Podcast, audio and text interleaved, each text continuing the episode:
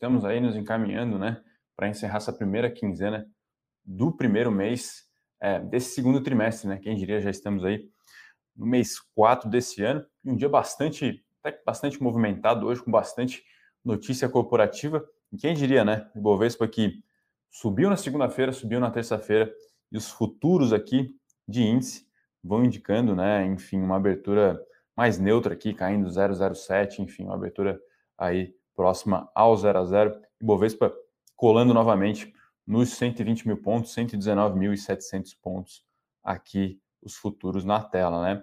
Lá fora a gente teve, uh, a gente tem os futuros de S&P principalmente aqui indicando uma abertura também neutra, né? Lembrando que as bolsas por lá estão próximas ao seu é, all-time high, né? Aos seus níveis recordes. Por aqui, né? Enfim, a gente tem aí mais uh, pelo menos 5 ou 6 mil pontos para andar, para bater o nosso novo recorde que foi atingido, né? Na primeira semana de janeiro. Bom, encerrado esse primeiro trimestre aí, né? Enfim, agora a gente tem primeiro a safra de balanços nos Estados Unidos, depois ela vai começar aqui no Brasil. E hoje a gente teve o primeiro resultado mais importante nos Estados Unidos. Foram de três grandes bancos, né? A gente conseguiu é, olhar um pouco mais de perto um deles, que saiu um pouco mais cedo. Mas aqui no Brasil estão saindo as prévias operacionais, né? Começando, como sempre, né? Como tradicionalmente, pelo setor de construção civil. Então a gente até já comentou essa semana Cirela, por exemplo, e hoje saíram mais três aí, a gente conseguiu analisar um pouco mais de perto duas delas. A Cura acabou, enfim, é, que é uma subsidiária da, da Cirela, né? Acabou apresentando sua prévia é, mais para uh, próximo das nove horas, a gente não conseguiu fazer ali a leitura dos números, mas vamos lá, né, pessoal? Primeiro de falar de Mitre, né? Enfim, uma uma companhia que é, fez seu IPO no ano passado, né, se eu não me engano, foi até pré-pandemia.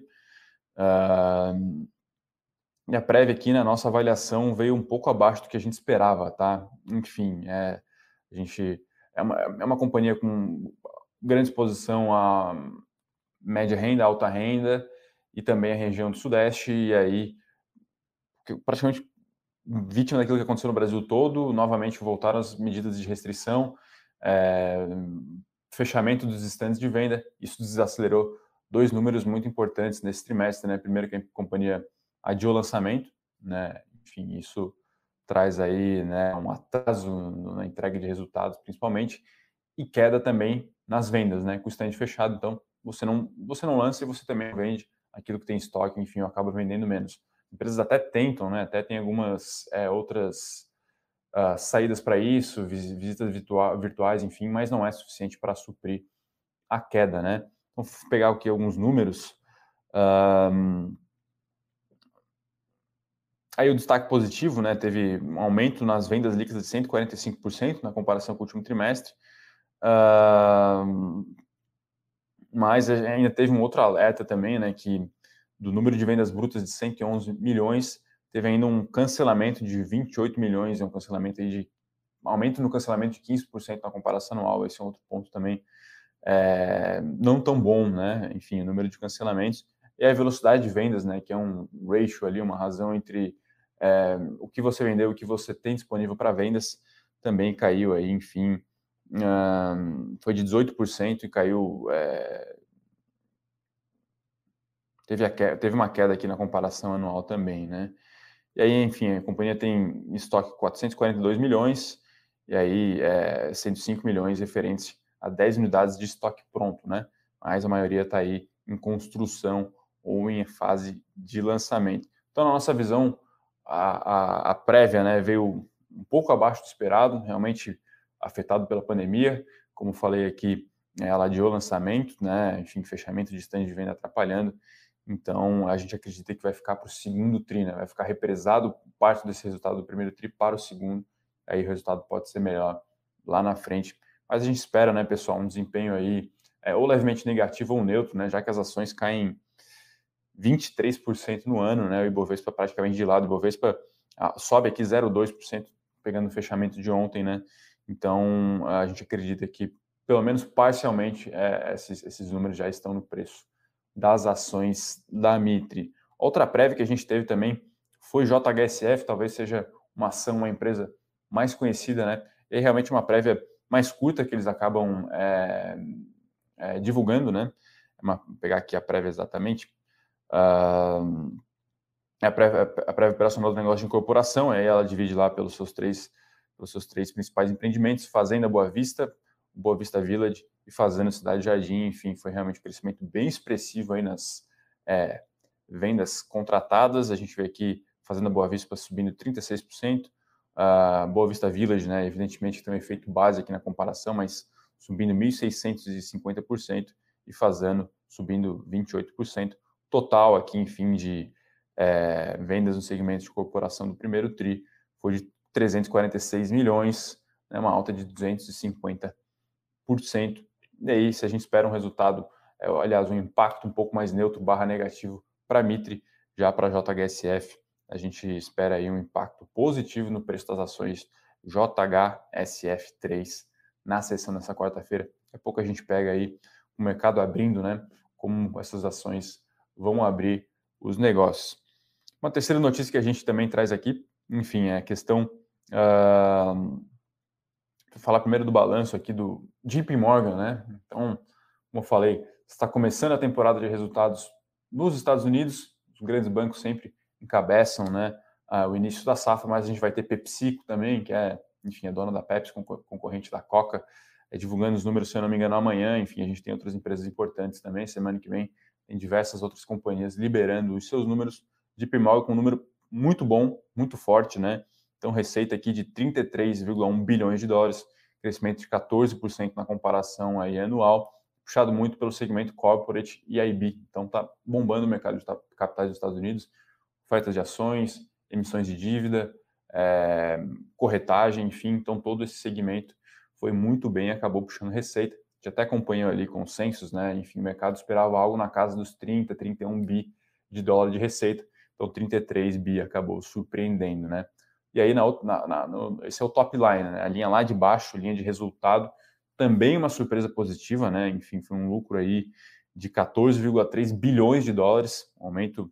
É claro que tem um efeito base tremendo aqui, enfim, foi um, foi um lucro quatro vezes maior, né? Do que o observado no primeiro tri lá do ano passado.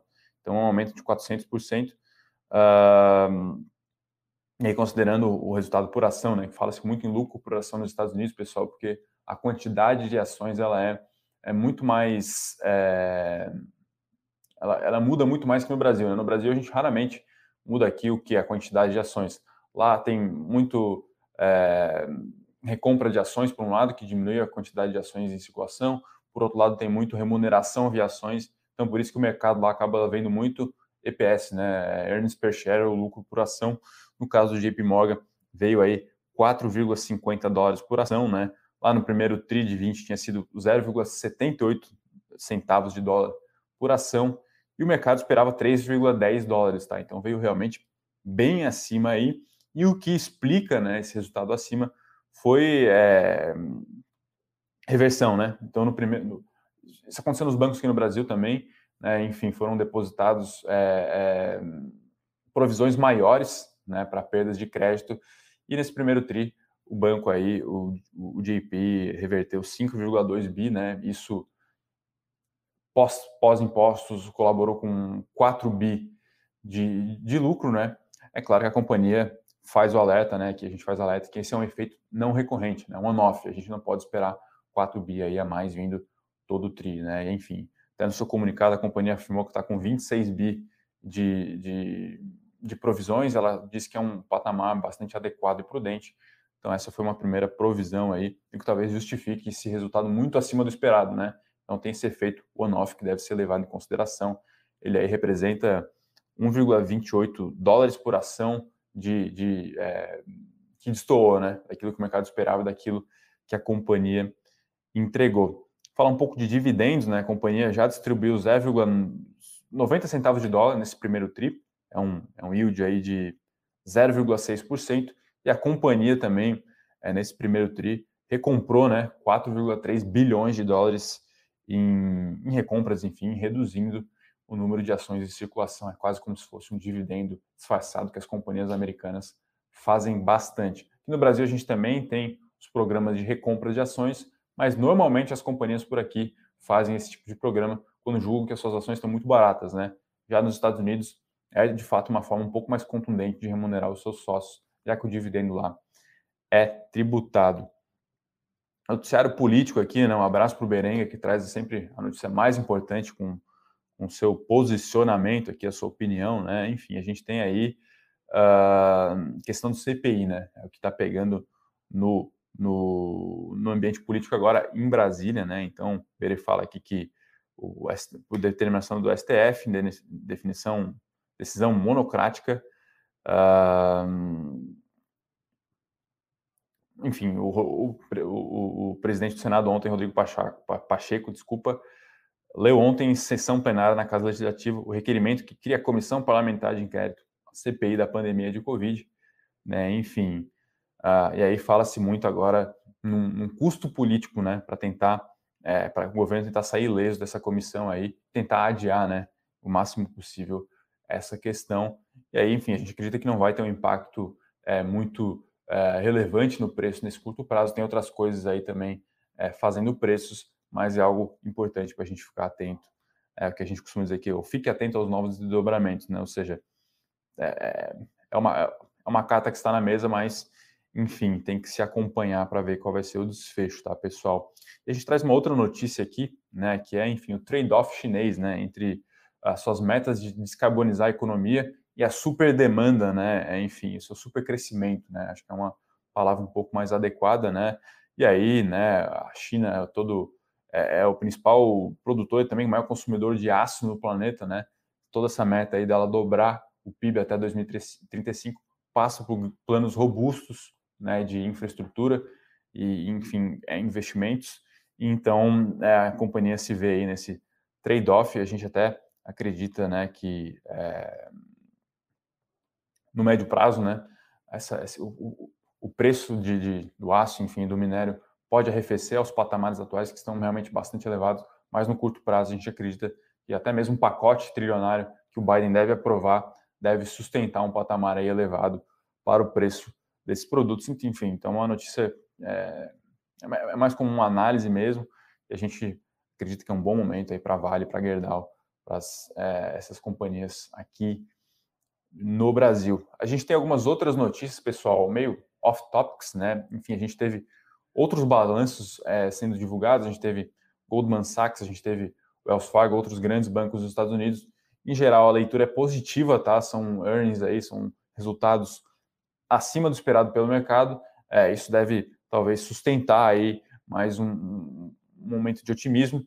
Ontem a gente teve é, uma inflação que veio acima do esperado nos Estados Unidos. A gente faz até esse alerta no nosso comentário macro hoje, que apesar disso, né, é, é o cenário ontem de, de, de, risco não foi tão afetado assim. A gente viu, por exemplo, é, Nasdaq, por exemplo, é, tendo um desempenho até superior ao Dow Jones, enfim, então o ambiente pró-risco continuou favorável ontem. Ontem foi um bom termômetro, apesar da inflação nos Estados Unidos ter vindo acima do esperado. Lembrando, né, pessoal, inflação acima do esperado, né, ou, ou, ou um cenário de é, mais inflação, né, isso tende a refletir também no mercado de juros com altas, né, enfim, devido ao trade-off e, enfim, poderia realmente é, pesar, né, nas treasuries, nos tesouros de todo todo o mundo. Ontem foi um bom teste, não teve esse efeito.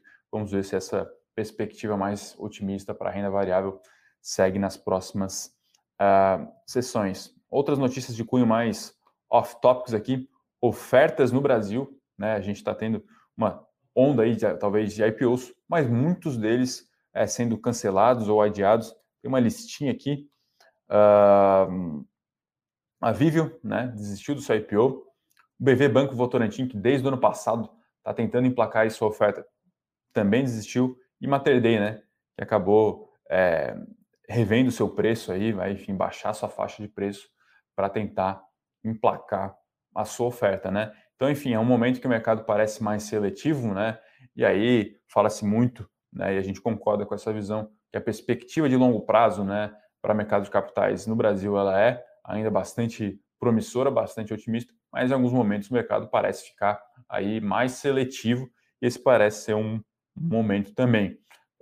Outro resultado operacional que saiu, a gente não conseguiu é, acompanhar ou pelo menos escrever para a nossa, newsletter matinal foi o resultado operacional de Cury, subsidiária da, da Cirela, e a nossa leitura aqui foi muito positiva, então ficar de olho também hoje nas ações da Cury, que podem também impactar é, no desempenho da Cirela, Ciri 3, né? enfim, vamos ficar de olho também no desempenho hoje de construção civil, que sempre apresenta sua prévia antes do mercado, né? Então, enfim, a gente vai ter mais para frente as prévias aí, ou melhor, os relatórios de produção de Vale, de Petrobras, que também vão ser importantes, vão fazer preço, mas antes deles tem aí, né, enfim, essa, essa onda aí de prévias do setor de construção civil. Depois tem o, o, o balanço dos bancos também, que acabam saindo, são os primeiros a sair aqui no Brasil. Mas vai ser isso, pessoal. Daqui para frente, bastante resultado nos Estados Unidos. Vou vir aqui em alguns morning calls comentar, né? Semana que vem tem Netflix, tem Coca-Cola, nessa quinta aqui tem Pepsi, que também a gente vai acompanhar.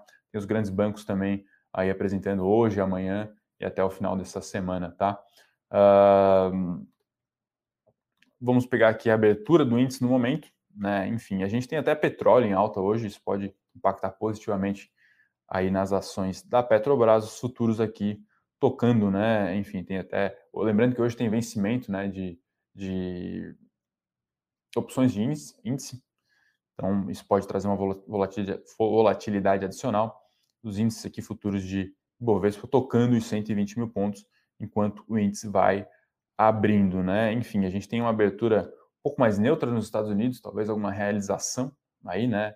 Enfim, as bolsas tocando os seus all-time highs, os seus níveis, níveis recordes, é, e aí talvez digerindo os resultados dos bancos, né? A gente viu aqui o pré-market, né? enfim, os leilões pré-mercado, Uh, talvez o destaque desses resultados era o Goldman, as ações iam indicando uma abertura em alta de 1,15%.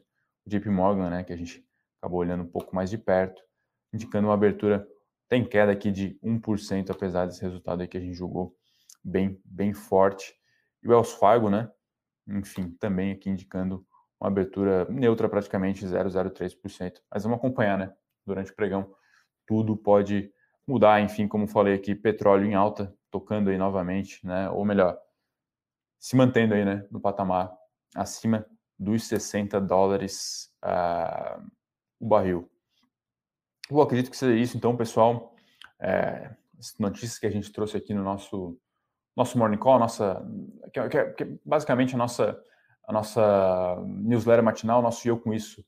É, o morning call é uma forma escrita dele, né? Então, se você ainda não recebe, Lá estão todos os números detalhados, né? Enfim, não vou ficar aqui falando número por número, é, número por número, que isso vai acabar, é, é, enfim, não, não, acredito que seja algo válido, mas enfim, para você acompanhar lá quais, quais vão ser as notícias que a gente vai comentar aqui com mais detalhes, se inscreve para receber aí o nosso e com isso, a nossa newsletter matinal. E agora, tradicionalmente, vou partir para as perguntas desse é, dessa quarta-feira aí que vai indicando uma abertura um pouco uh, levemente positiva né, nos mercados aqui no Brasil. O Vini Feliciano aqui fala direto ao ponto, aguardando o JHSF. A gente acredita que foi uma prévia aí boa, forte, tá? E ao contrário de Mitre, a gente espera um impacto positivo aí no preço das ações da JHSF. Até foi um, uma ação que andou bem no ano passado, né? Vou pegar aqui o desempenho aí nesses anos, nesse, nesse ano.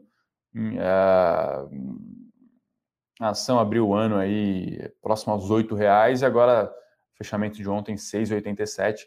Mas é claro que também tem muita relação, né, Vini, com, com dinâmica setorial, questão da sensibilidade também à taxa de juros. É, no setor de construção civil é necessariamente um setor de ciclo longo, mais sensível a esse tipo de taxa.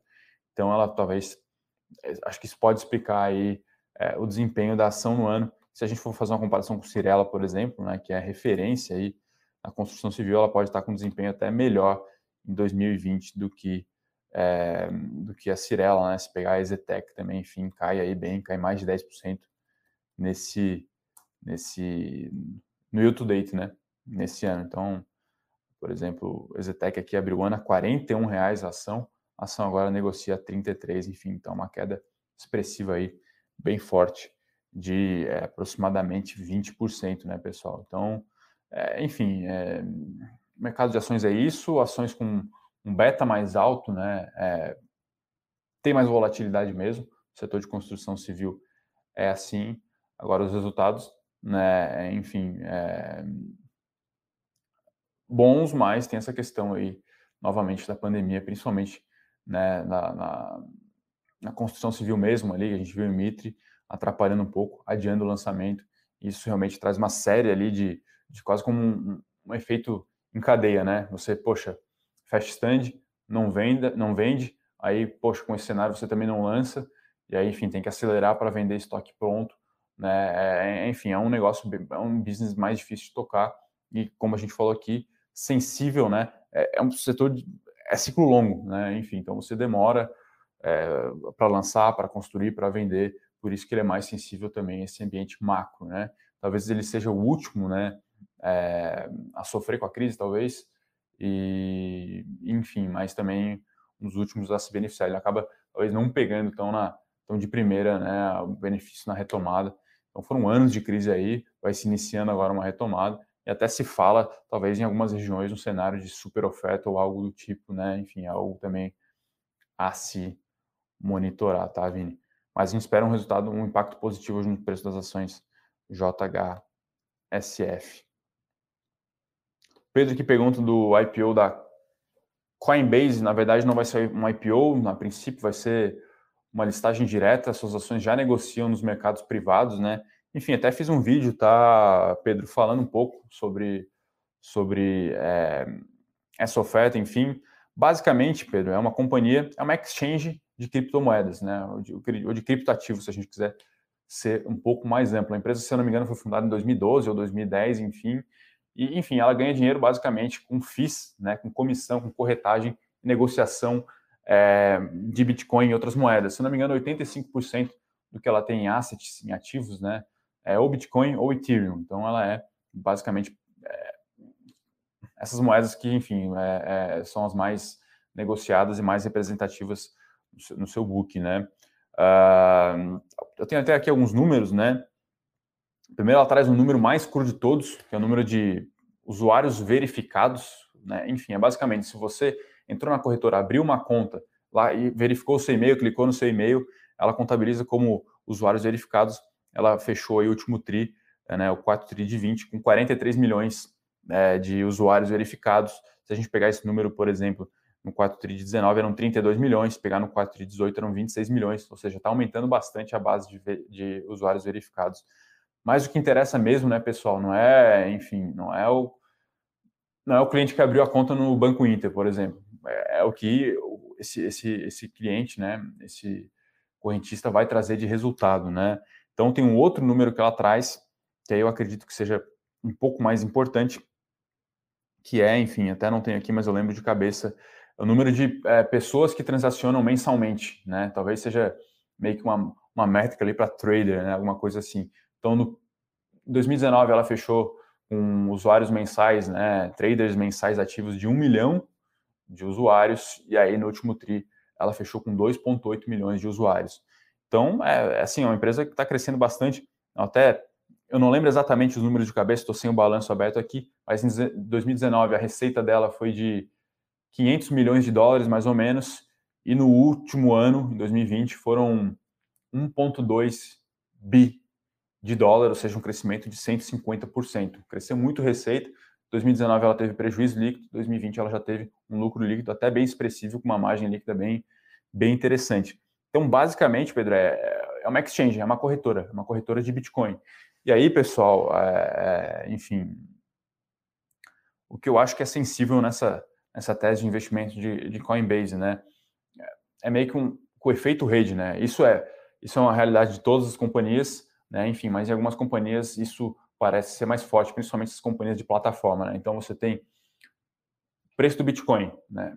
Quanto mais ele cresce, quanto mais sobe o Bitcoin, mais no, na moda ele está, enfim, mais cresce o interesse do mercado dos investidores pelo ativo. Consequentemente, cresce mais o volume de negociação, consequentemente, cresce mais é, o volume transacionado e as suas taxas de corretagem, mais receita, via alavancagem operacional, ela gera mais resultado operacional e caixa, ela consegue reinvestir para crescer. Então, esse é o efeito rede. Basicamente, isso acontece com todas as companhias, tá? É isso que a gente verifica. Se a, se a companhia tem aí compounding, né, poder para, enfim, gerar caixa e continuar reinvestindo. O problema que, na minha opinião, é bastante sensível é aqui no interesse do mercado pelo Bitcoin. Se o Bitcoin realizar aí 50%, 80%, talvez o interesse do mercado arrefeça um pouco, embora não deveria, porque talvez correções ao longo do tempo, principalmente com esse tipo de criptoativo, pode ser interessante, né? mas isso pode impactar o interesse do mercado, reduz o volume, reduz suas taxas, reduz lucro, desalavancagem operacional, e aí ela perde poder de growth, né? Enfim, vai ter que captar dinheiro do mercado, pegar empréstimo, não sei, e pode limitar, né, o seu potencial de crescimento. E é, também a questão de taxa, né? Os FIIs, né? Quanto ela extrai do volume negociado. No mercado de ações tem uma tendência meio secular aí dessas taxas ficarem cada vez menores, né? Enfim, 40 anos atrás, né, Charles Schwab cobrava 40 a 50 dólares uma ordem. Aqui no Brasil, quando eu entrei no mercado em 2015, a corretagem, se não me engano, assim, XP era 25 dólares, tá? Tanto para ação quanto para fundo imobiliário. em 2018, se eu não me engano, ou 2017, a XP acabou com, com corretagem é, de fundo imobiliário. Agora a ação, se não me engano, está 8, 10 reais. Rico também é 3, 4 reais. Clear, gratuito. Enfim, então tem um movimento meio secular dessas taxas ficarem cada vez mais baratas. As taxas da Coinbase são mais elevadas que a média do mercado. Talvez uma questão de confiança, enfim, que é bem importante para criptoativos, mas é, isso no, no, médio prazo pode, pode mudar, né? Até o vendo que o senhor fala, eles, eles sabem disso, enfim, mas uh, aí você tem que agregar outros serviços para continuar receitando. A gente vai acompanhar esse como vai ser o desempenho da Coin aí, né? Como você falou, esse é o código Coinbase. Uh, novamente, é uma listagem direta, né? Enfim, não teve underwriter, não teve nenhuma, nenhum grande banco ali é, fazendo é, é, assessorando a oferta, né? Mas, enfim, e ainda, para finalizar, falar um pouco de preço, né? Fala-se que a Coinbase vai chegar valendo aí 100 bi de dólar, né? Ela receita aí 1.2 bi. Enfim, haja growth, haja crescimento. Vai vir precificada como empresa de tech, empresa de crescimento, enfim. Claro, muito acima dos múltiplos, com muito prêmio para outras corretoras e para outras bolsas. Claro que devido a esse growth mas eu reitero aqui que tem essas duas questões a ficar atento. Né? Primeiro, o interesse do mercado pelo ativo, que pode realmente reduzir é, os seus negócios, a sua capacidade de reinvestir, a sua capacidade de crescimento. É a questão dos FIIs que também ameaça um pouco aí a sua relevância. Só para finalizar, um número bem interessante aqui na Coinbase, ela ganha market share, tá? Então, no market share de capitalização de cripto, ela tinha 4,5% do share em 2018, em 2020, 2020 ela fechou com 11,1%. Isso é bem interessante, isso a gente gosta bastante de analisar, tá, pessoal? Essa empresa, qual que é o tamanho do mercado, né? E quanto a empresa tem desse bolo. Coinbase parece aí realmente ser a líder global, ganhando share ao longo do tempo, uma tendência de realmente se consolidar. A gente vai ficar atento, mas não entramos, tá, Pedro? Pablo aqui pergunta de. O pessoal aqui perguntando de Sanepar, né? Enfim. Uh... Veja o Kager deles, eu não, não, não, não entendi se é o KEG, né? Se é, o, se é o, a taxa composta de crescimento de receita ou de lucro, se o PL histórico está barato ou não, histórico de dividendos, enfim. Olha, acredito que Sanepar, assim como outras companhias é, do setor de saneamento, algumas, ele, algumas do setor elétrico também, Eletrobras, a gente pode até falar, por exemplo, sobre o Banco do Brasil, que está realmente num momento muito ruim, né? Enfim, até essa, esse cancelamento do IPO do BV é ruim para o BB, Teve dois é, vice-presidentes que também anunciaram renúncia. Um deles foi por, por, motivos aí de aposentadoria, mas o outro foi por motivos pessoais. Então, realmente, todas essas companhias estão aí negociando a múltiplos baixos, tá? Então, todas elas faz mais ou menos sentido você analisar, por exemplo, preço sobre valor patrimonial, né? É, tem casos aí de empresas negociando abaixo de um, né? Enfim, PL também bem baixo, em alguns casos ali é middle single digit, né? Ou seja, cinco vezes, seis vezes. Mas, assim, tem, tem algumas questões aí, Pablo, e aqui, quem perguntou de Sanepar também, o José Carlos, enfim, você olha uma empresa, você não só olha é, a perspectiva atual de pagamento de dividendos, você tem que, de alguma forma, projetar esses resultados para frente, né? E trazer esses resultados para frente a uma, a uma taxa que reflita o risco, né? Então, na nossa percepção, o mercado vai precificando um risco maior para essas companhias. Muito por conta, né?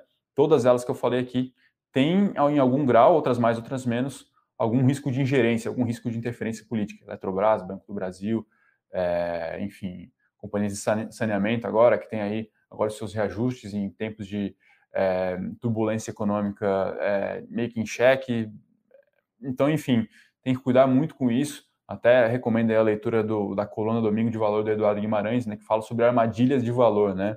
Então, essa perspectiva de você comprar companhias a múltiplos de PL baixo ou P VP é um velho investing que é válido, é, é, ele é interessante, são ferramentas interessantes, mas ele é meio meio antiquado assim, né? Enfim, não é só não é não é só analisar múltiplo atual e decidir se está barato ou está caro, né? Se está barato é porque pode ter um bom motivo para isso. Agora, se o mercado pesou demais a mão, se o mercado exagerou aí na correção, enfim, ou no movimento de baixa, aí é uma outra discussão que tem que se analisar ali é, os fatores idiosincráticos, né, próprios de cada papel, tá? Então tem que ficar bastante atento a isso. Só chamo né, atenção para essa questão. Na outra ponta, né, pessoal, a gente tem companhias que negociam múltiplos extremamente altos, né, enfim, que talvez não estejam caras, né? Então, sei lá, uma companhia negocia, por exemplo, a mil vezes lucro, mas ela praticamente não teve lucro no ano passado devido a uma, devido a uma série de efeitos one-offs não recorrentes, né, que minou o lucro dela, praticamente teve prejuízo, um lucro mínimo, e aí você acaba atrapalhando aí o seu ratio. Então tem que analisar caso a caso e, enfim, investigar a fundo, né, pessoal? Aquilo que eu sempre digo, né, isso está no primeiro capítulo de alguns, de alguns livros que eu gosto bastante, né, que fala que análise estratégica precede análise financeira. Então você tem que entender o que está acontecendo com a companhia, né? O Damodaran também fala muito nisso, né, de fazer o, você fazer o storytelling junto com, com a planilha, né? As duas coisas conversam. Você não pode só analisar é, só o número na tela, tem que também olhar mercado, setor. Até por isso que eu falei da Coinbase aqui. A gente gosta muito de analisar qual é o tamanho do mercado, quanto que a companhia tem desse mercado, se isso está crescendo, se isso não está crescendo. Isso, é uma, isso indica uma série de, de, de, de, de fatores, né? Se ela de fato tem um bom produto, um bom serviço, uma boa solução, se está melhorando, se os investimentos que ela está fazendo em P&D, em CAPEX, estão dando resultado ou não, se estão gerando valor tanto para cliente quanto para é, acionista, tá? Rubens José Nascimento, manda um abraço, um abraço para o Rubens aí de Florianópolis, grande engenheiro. A Dilson aqui pergunta se teremos algumas reformas, privatizações esse ano ou só depois das eleições de 2021. Olha, a gente trabalha com. É...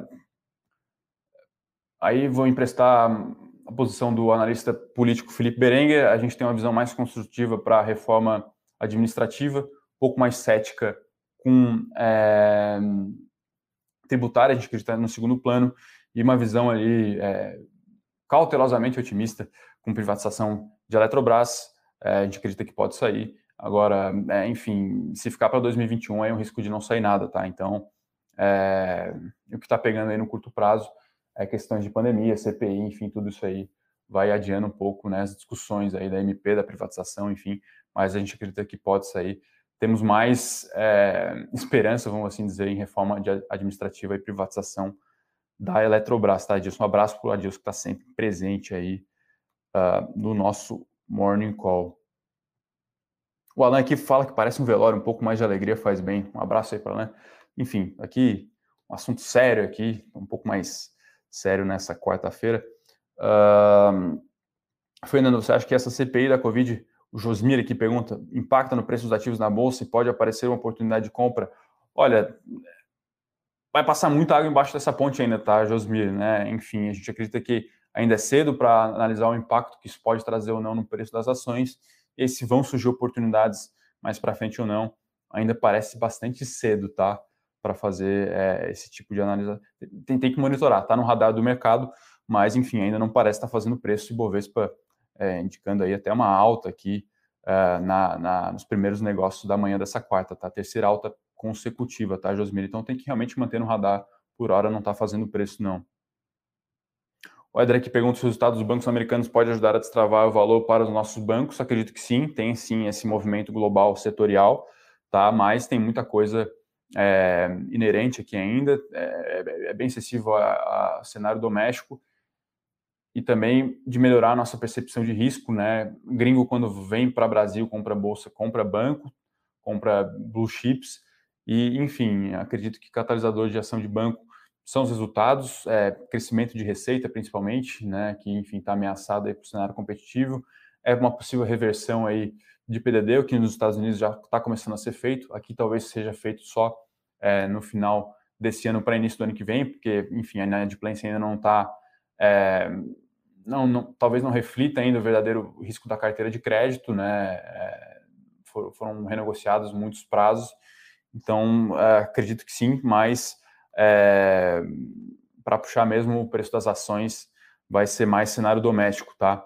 É, e aí tem todos esses fatores aí. Vamos ver. A primeira rodada de resultados aqui vai ser bancos, sai Bradesco, Itaú, e aí o que está ficando um pouco para trás agora é Banco do Brasil por questões políticas. Claro que isso talvez já esteja refletido nos preços, mas enfim tem que tem que é, tem que ver como vai ser essa nova governança, né? Por hora o Fausto falou que uh, tem essa preocupação com lucratividade, que o banco tem que realmente correr atrás para os seus pares privados, né? E aí, enfim, é, sempre vai ter um desconto, porque, enfim, o banco é realmente menos lucrativo, né? É, tem ROI menor, né? Retorno sobre patrimônio líquido, que é a forma como os bancos são analisados no mundo todo. E aí, enfim, agora tem muita incerteza, né, pessoal? Qual que vai ser o verdadeiro potencial de reduzir esse spread, aí, essa diferença entre rentabilidade de banco privado e banco público aqui no Brasil? Vamos ver como se o Fausto vai dar sequência ao trabalho dos últimos é, presidente. Já está refletido no preço, né? O preço já está amassado, mas enfim, o mercado espera uma sinalização um pouco mais clara e essa rodada de resultados pode ser aí algum catalisador, tá? O William que pergunta do, do da CSN Mineração, né, que apresentou, fez o IPO faz alguns meses. Enfim, eu não estive no time de analistas que fez é, o relatório, mas eu lembro, enfim, que a gente recomendou não participar devido né, ao prêmio que tinha sobre ações que a gente julgava mais qualificadas, a gente acabou ficando de fora aí, não recomenda a ação da CSN Mineração, tá, William? O Marcos aqui pergunta se, olhando mais no longo prazo, o mercado global, movido basicamente pela atuação dos bancos centrais, provendo liquidez infinita, é sustentável? Olha, essa é a pergunta de é, um milhão de dólares, né? É, quando que a gente pode presenciar uma, é, uma realização mais, uma, grande, né? Enfim, é, a gente teve uma no ano passado. E agora, Marcos, aí depende muito de como cada, principalmente cada economista aí, não é tanto analista de mercado, como economista tem visto, né, esse, essa, essa nova pernada aí. Muita gente fala que, apesar, né, a despeito de toda essa liquidez enorme, a gente está em uma um primeiro barra segunda pernada de ciclo de expansão global. A gente teve aí é, alguns anos de, no, no, late cycle mesmo, o mundo com pouca inflação, pouco crescimento, né? No Brasil nem se fala, mas é de, devido a fatores de um país emergencial mesmo, uh, desculpa, um país emergente. É... Então é uma pergunta muito difícil saber quando, se vai ter a realização e quando vai ter a realização, né? Dizem que relógio parado a certa hora duas vezes ao dia. Então realmente que o mercado tem, tem, o mercado parece um pouco viciado sim nesses tipos de, de estímulos, né?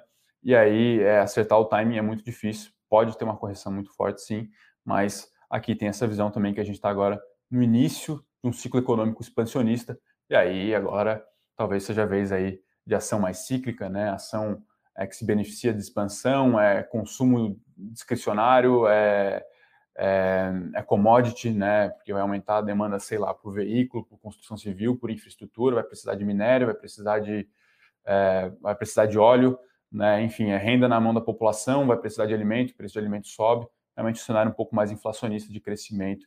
E aí, então, fala-se também que tem essa perspectiva do início de mais um ciclo de expansão. Então, talvez essa realização mais forte que você está aí é, ponderando, né, talvez mais receoso, pode ficar para depois. Agora, é muito difícil ver quando a crise vai chegar, tá? Na verdade, praticamente impossível, né? Existem algumas estratégias que se posicionam para isso, compram, por exemplo, put todo mês, e aí tem outros estudos que também mostram que essa estratégia de comprar put todo mês, ela não é ela não é rentável no longuíssimo prazo, né? Então, que o custo do seguro é, ele pode ser relevante em alguns momentos, depende do vol, do prêmio, das opções. Então, é, é difícil, assim, a nossa avaliação aqui é que cada vez vai ser mais importante o stock picking, né? Ter uma carteira diversificada com exposição global a bons ativos, ativos geradores de caixa. E, é claro, você pode fazer alguns movimentos táticos, por exemplo, na carteira internacional a gente tenta fazer isso. Ah, agora é um movimento é, mais tático para o velho contra growth. Poxa, vamos posicionar no ETF aqui mais, mais de velho mesmo, né? mais de economia cíclica, né? É, ah, agora é um ciclo mais pró-commodity. Poxa, vamos posicionar em algum ativo de commodity. mesmo assim, pô, a gente gosta de alguns setores de growth aqui, sei lá, o setor de gaming, o setor de biotecnologia. Não, apesar de não ser um momento tão favorável para growth, esse cenário aqui, essa ação aqui pode explodir, sei lá, de chips, né? Então, é, assim, é, a carteira ela tem que ter, tem que estar bem preparada para esse cenário também, mas essencialmente o negócio está bem diversificado e posicionado em, bem ativo, em bons ativos na minha é, avaliação. O Adilson aqui pergunta se tem algum IPO da recomendação, se, se, se a Levante está com algum IPO na manga aí. Vou até perguntar aqui para o pessoal se vai sair relatório uh, nas próximas semanas. Saiu de Mater Day, né? enfim, recentemente. Né? Uh, ver aqui, vou perguntar para o pessoal se. Tem vários IPOs aí, tem mais de 30 prospectos, né? Que a gente tem acompanhado o mercado cada vez mais seletivo. Uma coisa que a gente é um pouco reticente, tá? São os preços vindo com prêmio para cima de ações do mesmo setor já negociadas em bolsa. Então a gente é bem seletivo para entrar em IPO, tá? A gente não, não entra em qualquer oferta, tenta é, se blindar de alguns modismos, mas tem bastante coisa interessante, né? Então é, essa, essa é, expansão e amadurecimento do mercado de capitais no Brasil, até entrada de ações com um perfil de tech mesmo, né? Um pouco mais de growth, que a gente é bem carente no Brasil, é interessante, a gente olha, a gente gosta, mas claro que apesar disso a gente não vai olhar, não vai entrar a qualquer preço, né? Talvez o IPO aí que a gente tenha sido mais bem sucedido na recomendação tenha sido Pets, que a gente entrou isso no segundo semestre do ano passado, e a ação realmente porrou. E aí, enfim, tem vários fatores quali, é aquilo que eu falei, né? É o tamanho do mercado, né? Que é o mercado de pet, é o mercado que a gente julga que vai crescer devido a uma tendência meio secular de humanização dos pets, enfim. É, a companhia ganha share, então a gente acredita que tem um crescimento aí, é, que ela pode ter um crescimento sustentável no médio e longo prazo. A gente recomendou a entrada e a ação, de fato, correspondeu aos fundamentos vis-à-vis -vis os resultados que ela entregou nesse período, tá? Uh... Enter que vai sair vídeo novo toda semana no seu canal, sim. Né? Essa semana vai sair quinta-feira, eu vou falar sobre Coinbase. Né? Gravei ontem, e enfim, é uma e aí, na semana que vem, vou talvez gravar dois vídeos aí, porque vai ter realmente uma onda de resultado. A ideia é comentar todos os resultados de Fangs, Microsoft, Apple, Disney, Netflix. A gente vai comentar todos. Possivelmente também uma comparação, Pepsi, Coca, que vai sair aí nos próximos dias também. Aí o Bruno Benassi aqui, ó, nos lembrou aqui, vai ter o IPO da Caixa Seguridade, o IPO aí que está na fila desde o final de 2019. Então, esse IPO a gente vai fazer esse relatório aí, enfim, que é um IPO, talvez aí possa ser o mais importante é, nesse, nesse ano. Uh, vamos ver aqui para mais algumas perguntas. Pessoal que pergunta de uh, Caterpillar. Uh, a gente gosta, tá? A gente gosta, a gente colocou aí no pipe.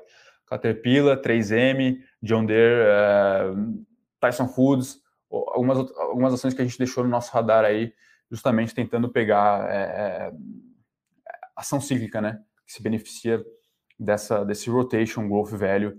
E, enfim, é, a gente gostou, a gente não chegou a fazer uma análise tão profunda, mas está no nosso pipe, sim, Caterpillar. Uh, José aqui fala assim, investir no Tesouro IPCA e vencer antes com o risco de perder parte do valor do principal, esse investimento paga IR. Sim, se você vender antes, corre risco de você ter aí é, um deságio no preço do título no mercado secundário, então, enfim, isso vai depender ali basicamente da tal da marcação a mercado, né? Enfim, se você manter até o vencimento, você vai receber isso aí que você, é, é, essa taxa que você, entre aspas, contratou no momento, né? Ou seja, a inflação que for acumulada nesse período, mais 3,8% ao ano.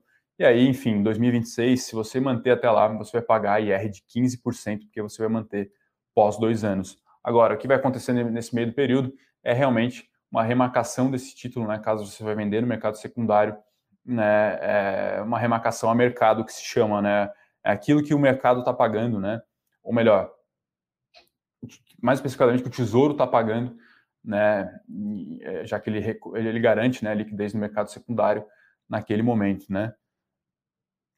Matheus aqui pergunta que, o, que, o que você pensa sobre as bandeiras de cartão, especial Mastercard e Visa. É um negócio meio absurdo, é uma, uma margem ali quase, a gente brinca aqui, é tipo farmacêutica, assim, ó, a margem quase como vender droga, é muito alto, só as duas companhias têm é, a tecnologia para fazer a mágica né, de você pagar via cartão, que é muito difícil de alguém replicar. Tentou-se fazer isso, outras companhias tentaram, historicamente não conseguiram. Então, são aquelas boas companhias que talvez é, é, os value investors adorariam, com vantagens competitivas claras.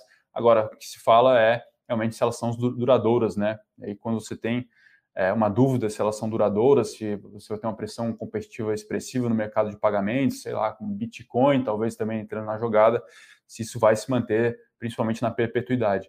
Por hora, é, é, tem muito hedge fund ainda posicionado, né? enfim, a gente tem uma exposição marginal a esse tipo de ação via é, ETF de financials, e a gente gosta, por hora, bastante desse tipo de case aí do setor é, de serviços financeiros, tá, Matheus?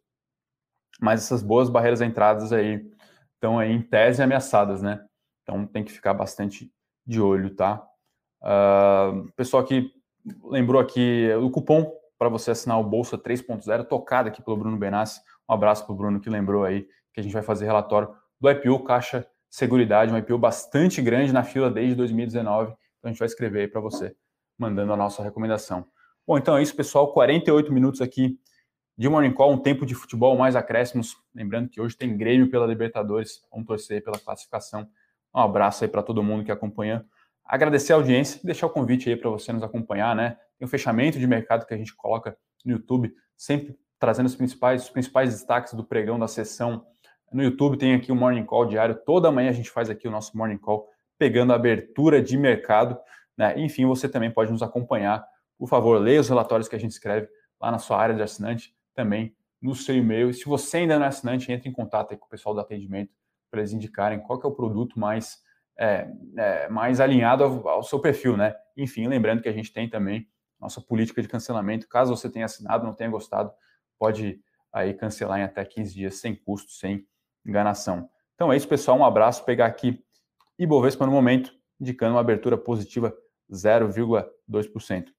E JHSF também vai indicando aqui uh, uma alta, né? Pegar aqui quanto é que está subindo no momento, J, as ações da JHSF com essa prévia aí, né? Enfim, o mercado deve ter se animado. Enfim, acabou a bateria do computador aqui nos 49 do segundo tempo. Vou deixar um abraço pro pessoal aí. Uma excelente semana e até mais.